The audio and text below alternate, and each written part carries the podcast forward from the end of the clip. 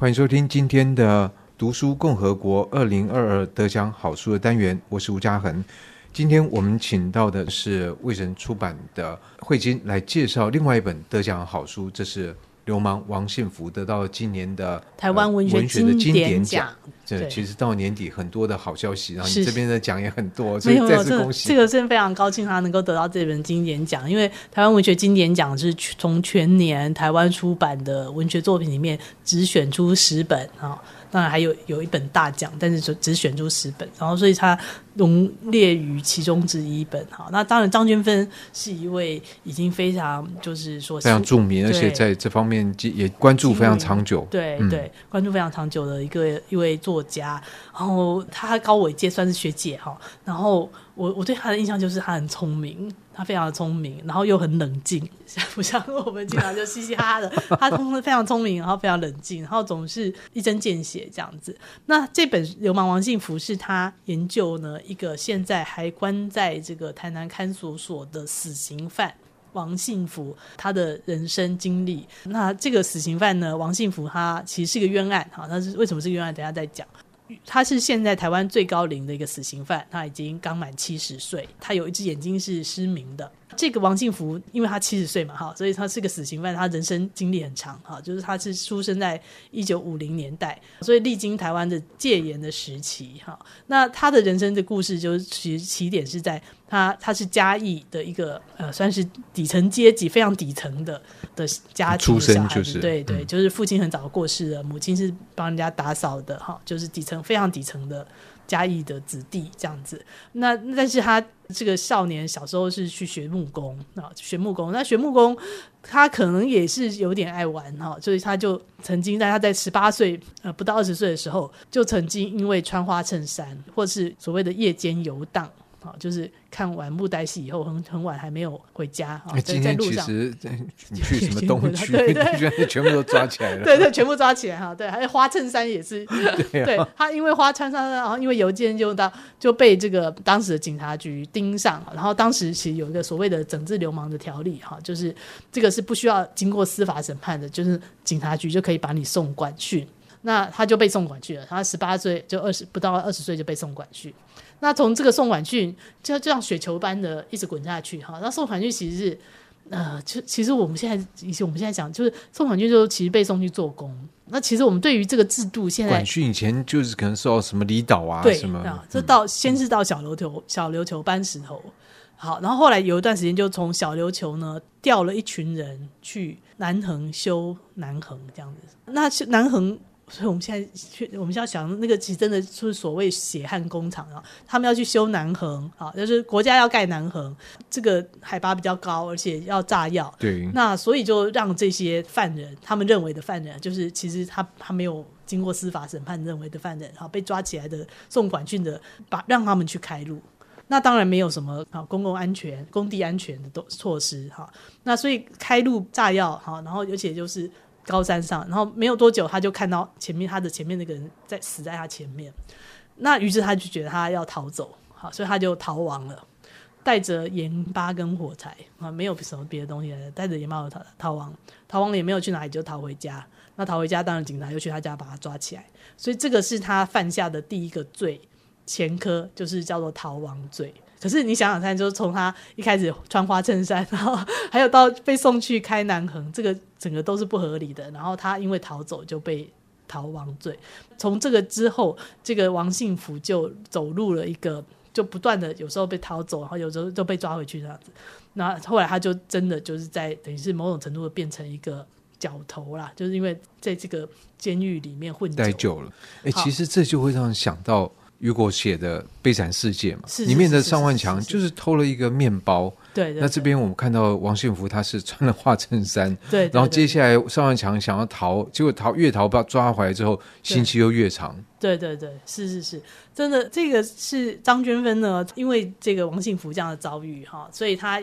为了写这个王信福的书，他就去研究了。这个这一段，其实，在台湾还算是非常少被研究跟讲出来的流氓管训的历史哈。其实，在当时，在各地都有，就是包括不就小琉球、南横、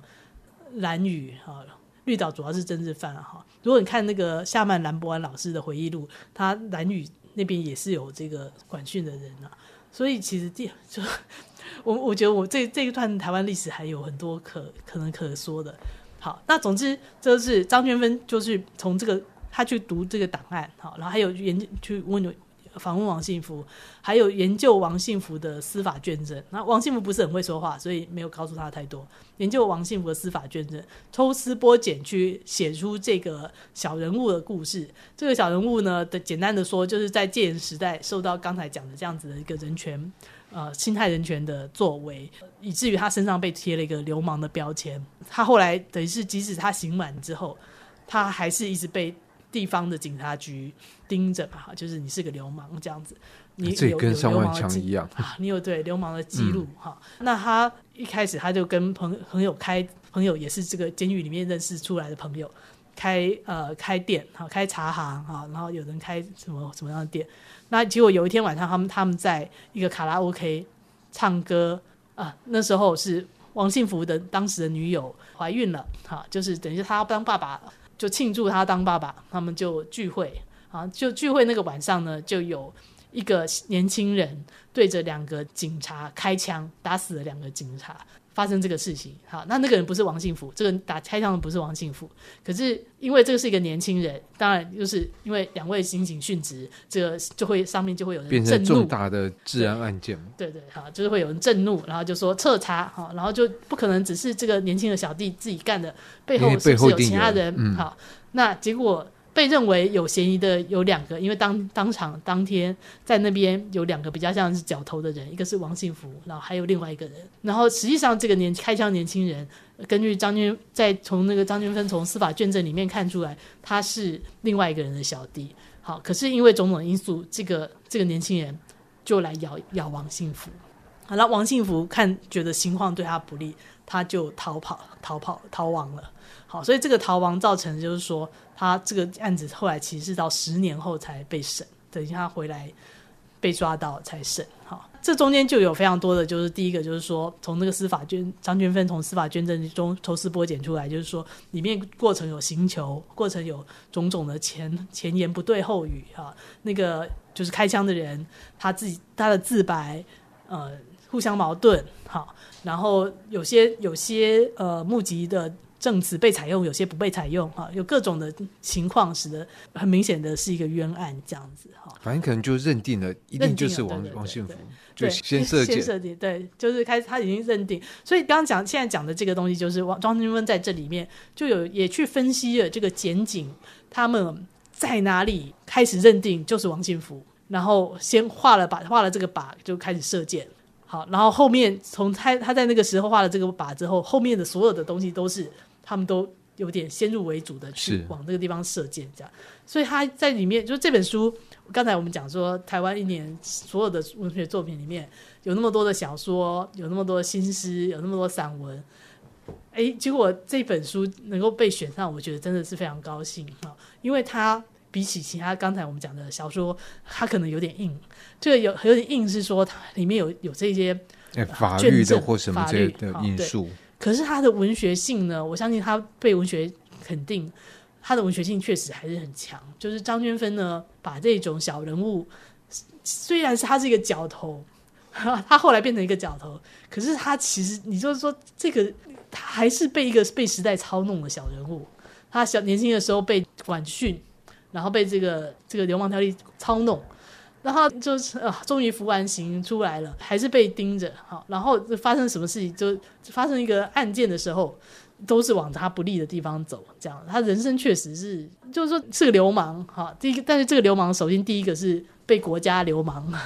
被国家把你变成流氓哈。然后其次，即使你是个流氓哈，你再怎么像孙悟空这样子翻跟斗，你还是被这个不公的体制当成一个如来佛的手掌心这样子牢牢的抓在里面。就是他能够写出，即使是在讲这个这么严肃的司法问题，但是他还是写出了像我们刚刚讲这样子一种动人的这个部分。然后，但是另外一方面，就是张俊芬他确实就是他有说，他为写这本书，他就是为了要替王信福翻案。可是我觉得厉害的就是说，他虽然有这样子的企图，可是他这本书就是完全不减损就是他看到的这样子的无奈，然后所呈现出来的这个文学性。所以在这里面，但我觉得有好几个有有意思的问题。但第一个，你刚刚其实讲到警察的。这样的方式，但是我不知道现在的这种状况到底还存在到什么程度。但我觉得第一个，他们就没有听李昌钰在讲啊。李昌钰 是？因为李昌钰他其实在他书里面也就提到，他也看到很多。因为李昌钰他讲就是科学办案，也就是证据办案，嗯、然后他就看到很多的案件里面，其实这个警方人员有这个所谓 tunnel vision，就是隧道的视野，因为他已经认定了，哎，就是某某某，所以对于其他不相干，他觉得不相干，他都。视而不见，对对对。但是有时候到后来发现，哇，结果是死胡同。可是他会因为时间的错失，可能有些证据已经不存在，会被毁掉，以至于有些案就呃没办法破。但在这个王信福案子，则是有人就受到了可能是不白之冤。所以李昌钰讲话，他们有没有在听？有没有听？对。然后另外一个就是说，呃，这个也是一个现在进行式哈，就是说，所以他的案子可以反映了我们很多司法的漏洞。比如说，其中还有一个漏洞就是。比如说，他们现在就要去提请上诉，哈，或者比如说要提请审，结果总是永远是同一个法官在审，就是之前判你的，他他不会，他不会 推翻他自己的 判决，这这也是一些奇怪的漏洞，对。对啊，这个就不知道说，如果你给了人民上诉或者是说再申请再审的权利，可是你又把它发给同一个 法官去再审，这样子是合理的吗？这样子，对，对，所以他们现在就是在又在对这个提出疑议，就就他反映了很多我们的漏洞。是，不过另外一方面，就像你刚刚其实一直提到，呃，作者张娟芬在这里面，他对这个很多的法庭的文件来做抽丝剥茧，但是毕竟他不是一个。我们政府认定的执法的人员，嗯、所以在这个里面会不会有另外一个可能，就是说，这个作者他变成一个法官，他对这个事情提出了他的看法，但这个看法也就是看法之一。嗯，这个看法到底能不能改变这个判决？我想这个制度一定有它的设计，这个设计有可能是有缺陷，这就是另外一回事。我我觉得其实因为魏晨之前也出过另外一本这个死刑冤案，后来平反的就是徐自强他的书嘛，哈。那我自己看那本书，还有包括看这个流氓王幸福，在这个过程看到其他的案子，比如说像郑性泽这些。我其实觉得，就是说，像这些冤案的平反，哈，像平冤协会或者是呃废死联盟啊，他们他们在做这个冤案平反的时候，有时候都是帮我们检查出那个制度的漏洞。然后像徐自强的案子，就是后来从他案子出来一个释宪案，好，这个释宪案就是说，光靠同案的同样的被告人的互咬，如果没有其他证据，光靠互，他的证据力是薄弱的。对，不能光靠这个定罪，对不对？好，那但是因为你想想看，就是说，其实某种程度，这个是台湾从戒严时代有非常多的案，尤其是政治案，就是光靠用咬定案。那这个徐志强其实就是因为他的案子产生了一个视线案，就是说，如果在没有其他证据的情况之下，你光靠说同案说，对，这是不可以，这是不可以。嗯、所以这个就是一个制度的，因为真的很多的例子，就是说，在那个时候他就乱咬，为了想要替自己分摊一些罪。所以这个制度的漏洞是因为有这个冤案，然后所以把它补上。那所以王王信福的一样，我觉得像张君芬，我觉得他对他自己的角色是很清楚。即使里面有一个人，我们看起来也许会觉得他的嫌疑是不是更加大一点，但是张娟芬不会去说他不是那个把自己当成法官的人，他不会去说就是他，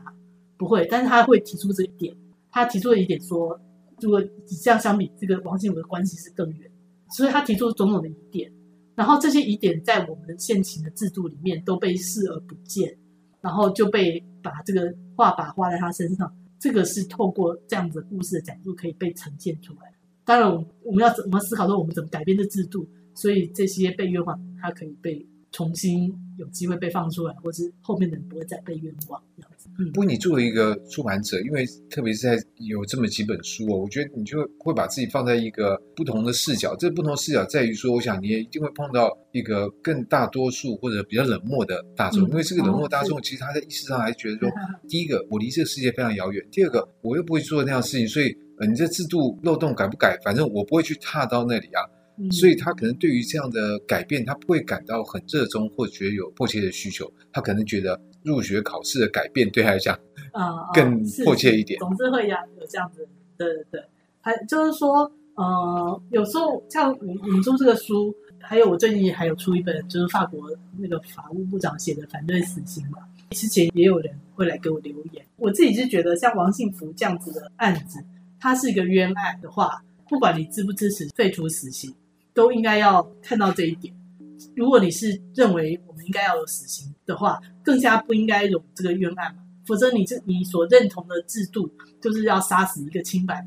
这样怎么可以呢？那我们赶快把这个人救出来啊，然后看看是哪里的制度错误了，赶快修补起来啊，这样子才不会让你所支持的死刑制度老是在杀错人。哎，我们的这个死刑犯冤案比例不低哎，你看看近年就有郑信哲、有徐志强，还有好几个，就是其实比例不低啊。那个江江国庆比例不低，我这个人是认为，如果是支持死刑制度的人。更加应该对这些冤案要上心，不要让它变成一个杀人的制度。主张废除死刑的人，当然更加也是一样，也也应该来把这个冤案，也就这个审判品质的提高，因为这才会避免这种无法挽回的错误，它的发生的几率能够降低。是是是，那我觉得这个是我们刚刚意识到说，这是我们生存在其中的这个司法制。如果我们生存在其上的这个司法制度。错杀一个无辜的人，其实是某种程度是都是这个制度的一部分。是，像我就你这样讲，我就会想到邱显士啊，他有一次提到他在德国念书的时候，让他非印象非常深刻的是，法庭的前面的雕像立的是一个代表了那个因为法律的错判而受难的受害的人的一个集体的形象。他是要提醒这些执法人员，就是你有可能犯错，你你不是上帝，你不要太骄傲，你有可能犯错。而你有可能造成别人的苦难，你要把这一点放在心里面。是，是嗯，嗯，那这本书出版之后，到现在你有没有得到什么样的回应吗？或者像金典奖这个对这个书，对金典奖真的是一个很好的肯定哈。当然，这个书一出来，就是法律界的人士，然后呃，就是或者是人类学家像彭文彭仁玉这样子哈，还有作家张亦绚、马世芳、林立新，他们都是非常的肯定，也都做推荐这样。那法律界的人士更加不用说了，还有法律界人士认为张娟芬分析事情的方法，其实其实对法律系的学生也都是很值得。所以他是一个被埋没的法律人才。他实际上是曾经到这个汉堡去研究犯罪学的，所以他其实有这方面的训练。我要说的是说，但是金年奖是一个很好的肯定。其实我自己是有去那个金年奖的这个呃颁奖典礼，我是很感动，因为张娟芬在致辞的时候，他就讲，就是说。他讲一句话，他是说他他自己常年走在一个体制外的道路上，所以他没有什么机会，就有什么什么很荣誉的场所可以带妈妈去参加。那今天他妈妈有来这样子，然后所以他参加了这个。张妈妈他带张妈妈去参加，就是说，就是说，如果他是经常在做冤案救援，经常在做这个废除死刑的这个声呃倡议，他比较不是一个，就是说，啊，他是做 NGO，就没有没有什么人会颁奖给他，嗯、他甚至有时候他被人家骂。对不对？好，那那但是他就是金典奖对他做一个肯定，但是金典奖这个肯定其实是他也讲，就是说他觉得文学就应该有这样子的作用，就是说他会看到这些被时代绊了一跤的，像王信福这样，